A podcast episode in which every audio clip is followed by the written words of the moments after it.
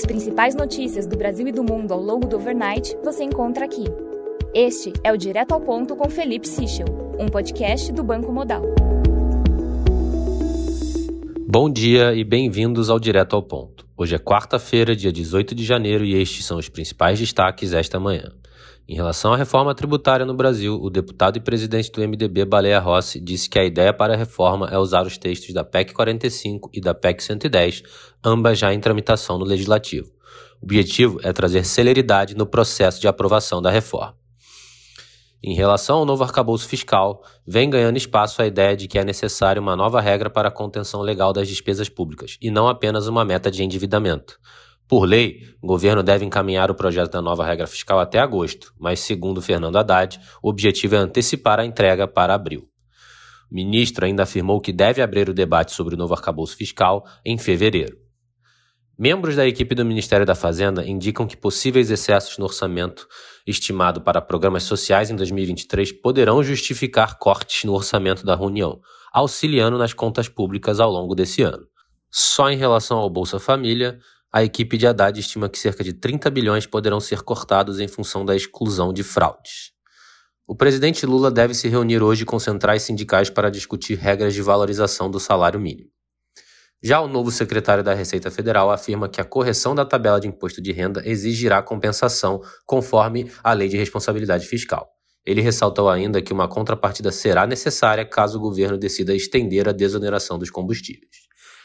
Em relação às empresas estatais, o governo deve propor mudanças na lei das estatais com o objetivo de abrir mais espaço para aliados e parlamentares que não foram eleitos em conselhos das empresas estatais.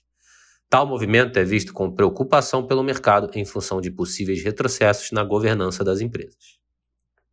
Em relação à política, aliados do ex-presidente tentam se desvincular de Jair Bolsonaro após a derrota nas eleições e os episódios em Brasília. A postura de Tarcísio, Zema e Bourão busca se distanciar de Bolsonaro, mas manter conexão com seu eleitorado. O PL, partido do ex-presidente da República, monitora a possível inegibilidade de Bolsonaro. A ideia veiculada nos jornais é de que o partido pensa em atrair Romeu Zema. Arthur Lira reforçou as ações para sua reeleição como presidente da Câmara. O deputado pretende juntar um bloco de apoio que agregue desde o PL até o PT. Em relação ao cenário internacional, na Europa, Villeroy, do Banco Central Europeu, afirma ser muito cedo para especular a respeito do movimento da autoridade monetária em março. Já no Japão, o Banco Central manteve a taxa de juros inalterada na reunião de hoje. Além disso, a autoridade monetária decidiu manter a banda de tolerância para os títulos de 10 anos. Adicionalmente, o Banco Central japonês instituiu uma nova ferramenta para controle dos juros dos títulos do governo e afirmou que vai continuar a intervir no mercado conforme necessário.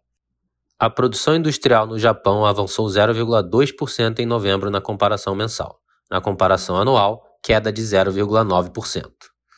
Na agenda do dia, destaque às 10h30 para vendas no varejo e PPI nos Estados Unidos. Às 4 horas, teremos a divulgação do livro bege do FED.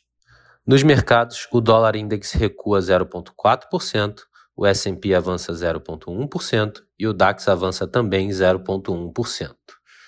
No mercado de commodities, o WTI avança 1,8%, enquanto o Brent avança 1,5%. Essas foram as principais notícias do overnight. Um bom dia a todos e até o nosso próximo podcast direto ao ponto do Banco Modal amanhã.